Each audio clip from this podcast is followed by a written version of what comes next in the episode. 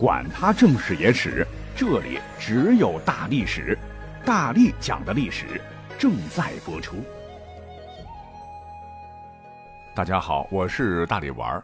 本期节目，我觉得应该会对我们的工作生活有所警醒。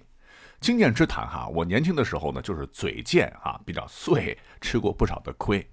但说起嘴巴管理，那大家伙印象中出名的反面古人，一定是《三国演义》中聪明反被聪明误的杨修。舌辩之士，自恃其才，经常往曹操枪口上撞。小说里边呢讲的比较有意思哈，说有一回塞北进贡给曹操一盒酥，曹操在盒上写了一盒酥三个字放于案头，没想到杨修见到了，竟直接取勺子和大家将酥给吃完了。曹操转身一瞅，哎，怎么没有了？姑还一口没尝呢。杨修小嘴吧唧吧唧说：“和尚明明写着一人一口酥，怎么敢违背丞相您的命令呢？”这个合呢，就是合起来的合哈，一合就是一人一口嘛。曹操听罢哈哈大笑，哈，这是第一回。后来曹操又建了一个花园，竣工之后，曹操参观，哎，就在门上呢写了一个“活”字，活动的“活”。当时呢，谁也没人问他哈。杨修是主动说：“曹相可能认为辕门建得太阔了。”修建者一听，嗯，好像有道理，立即改门。曹操之后大喜，但一听是杨修的主意，是心甚忌之。又由于曹操平时树敌太多，怕遭人暗算，哈，就编说自个儿梦中好杀人。一日午睡，一侍卫好心的将曹操灯下的被子给他盖上。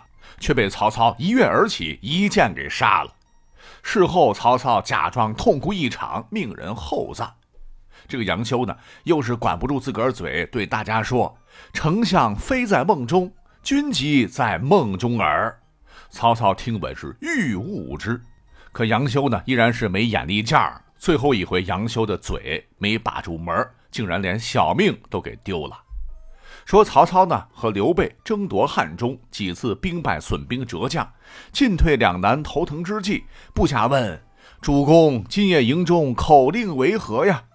曹操望着桌上鸡汤良酒，喃喃自语道：“鸡肋，鸡肋。”哎，这一下口令就成了鸡肋。主簿杨修见传“鸡肋”二字，马上命士兵收拾行装，准备撤兵。还忽悠夏侯惇说：“积累积累，食之无味，弃之可惜。如今进兵不得胜，退兵怕人耻笑，不如早日回去。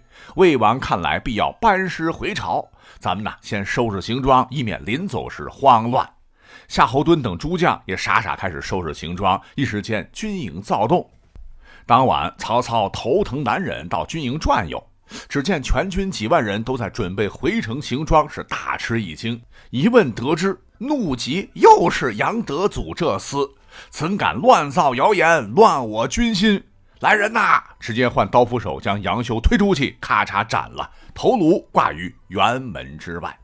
哎，这些个故事啊，由于《三国演义》的加持，流传甚广，都觉得曹操善猜忌。那你杨修知道了领导内心的隐私，还如此招摇，情商实在低下，嘴儿没把门的，好死活该。这些个故事呢，大家伙都数哈，我们就是提一嘴。其实啊，这都是小说家言，真实的历史上，杨修不可能是这样的人，他被杀是另有隐情，咱今天就不讨论了。但杨修呢，被罗贯中黑的是家喻户晓，以至于几百年来成了口无遮拦、口爽挨催的反面典型，这是事实。如果说杨修鸡肋，那是被后人无中生有瞎编的，那为了唤起大家足够的重视。我呢，就从浩如烟海的史料当中精心挑选了一位极品中的极品，就因为管不住自个儿的嘴，直接被砍死哈，真实无水分。希望能够给大家以触及灵魂的警示。有道是后浪推前浪，前浪被拍死沙滩上。no，三国之后几百年的隋初有位大将军叫贺若弼，正向我们昂首阔步走来。提起这位老兄，大家伙可能知道的不多，但他比军中主簿杨修在历史上名气大多了。他当年本是杨坚手下，曾有名臣尚书左仆射高炯向隋文帝杨坚隆重推荐了他，说起朝臣之内文武才干，没有谁能比得上贺若弼的。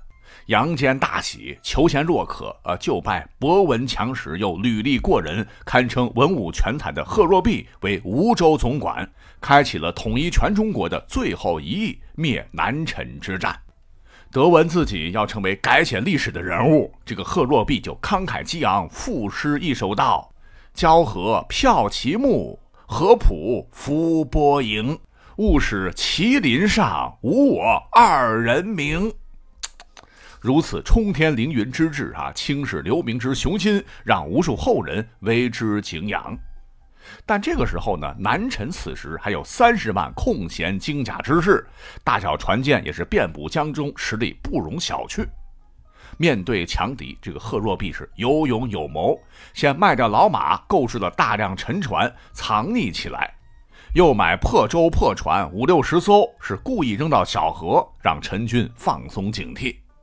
贺若弼是继续瞒天过海，多次大张旗鼓，使士卒沿江涉猎，让陈军误以为随军惯陆战，还得花大量时间训练士卒习得水战，又无足够船舰，想跨过天险攻打陈国，那绝对是自寻死路，就彻底没了戒心。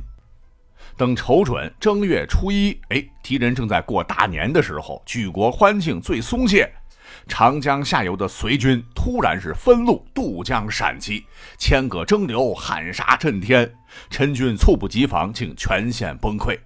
才过了几天，年初六，贺若弼军就乘势攻占了南陈，苦心经营几十年的重镇，俘获敌众是六千余人。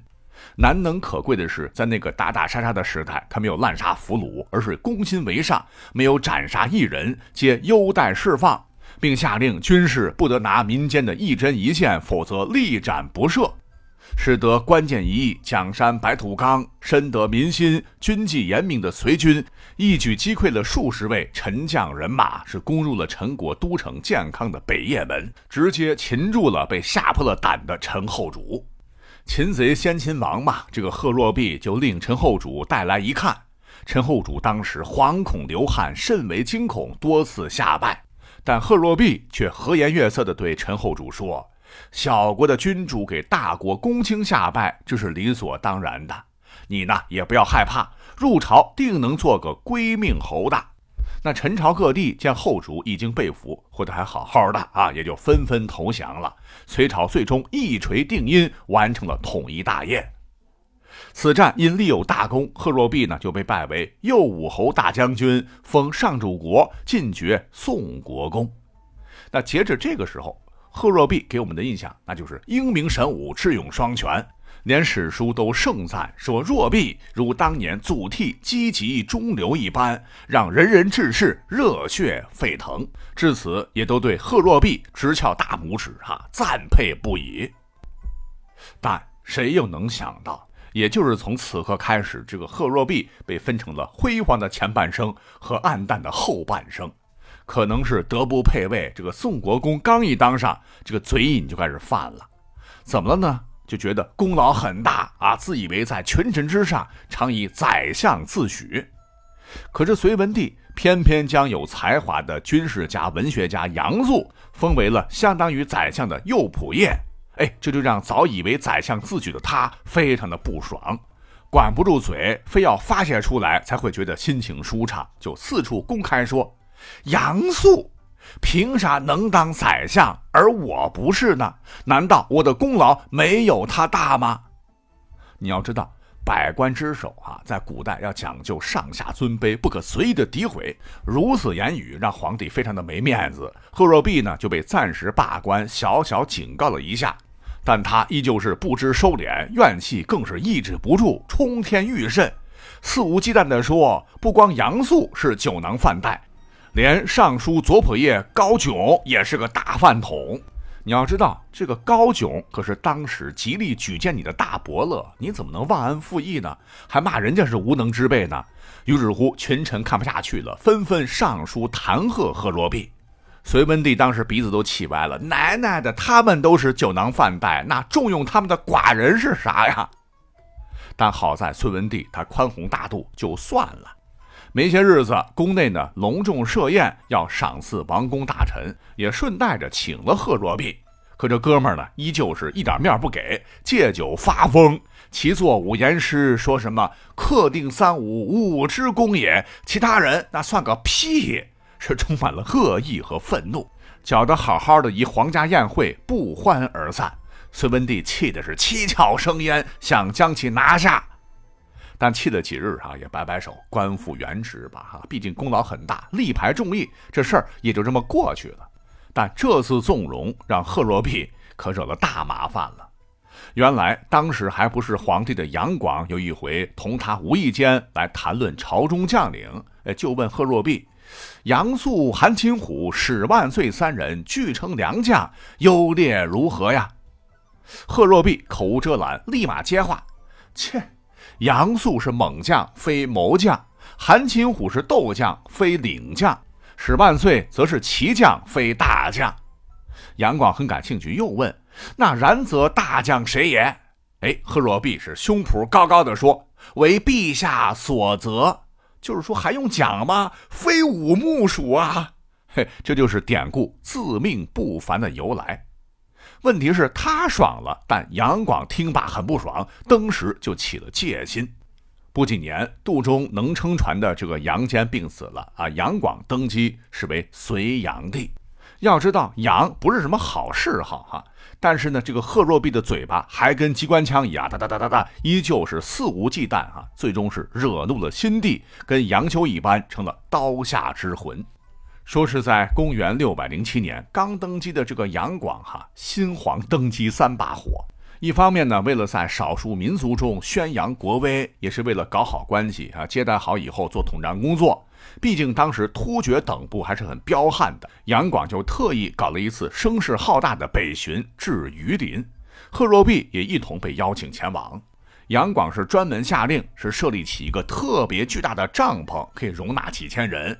用以接见如东突厥大可汗启民及其部众等诸以亲来朝贺的国主，于是乎呢，肯定是要奢侈一点了，花了很多的钱嘛。但平心而论，为了国家边疆的稳定，也并非是一无是处。可是呢，这个贺若弼老毛病又犯了。本来这事儿呢，跟他一毛钱关系也没有，你吃你的羊腿就行了。可他是按捺不住啊，私下里对曾经骂作大废物的。对他有过知遇之恩的高炯以及宇文弼等人的面，大肆批评说这种做法太过浪费，皇帝完全是吃饱了撑的，瞎搞云云。结果呢，被添油加醋的告发。暴君杨广这次真暴了，马上下令将这嚼舌头根的家伙绑起来，直接砍头。由此一代名将就此被杀，时年六十有四。那不知道被砍头之前，贺若弼有没有想起他少年时，在北周为将的父亲贺若敦就因口出怨言被宇文护逼杀。临死前，其父语重心长地告诫孩儿说：“我本来想平定江南，看来这个愿望已经不能实现了。所谓虎父无犬子，你将来要继承我的遗志，完成江山一统。”哎，这一点贺若弼倒是真做到了。但他父亲当时后面又紧跟了关键一句，说：“我呀，就是因为嚼舌根过多而遭杀身之祸，你可不能学我一般，就用锥子将贺若弼的舌头刺出血来警戒他要慎言。”这便是“锥舌戒”子的历史由来。但哪里知道？果真是有其父必有其子啊！哈，如果他爹知道他的儿子将来是这个后果的话，一定当时将他的舌头直接刺穿，以免父子俩啊成为后世文人所记的对象。乃翁永绝欲堪悲，果定江南父所期，守口未能终死舌，如何忘却次追时？所以这也告诫我们哈，无论是在平时的生活和工作中，沉默是金，管好嘴巴，不分年代，切记，切记。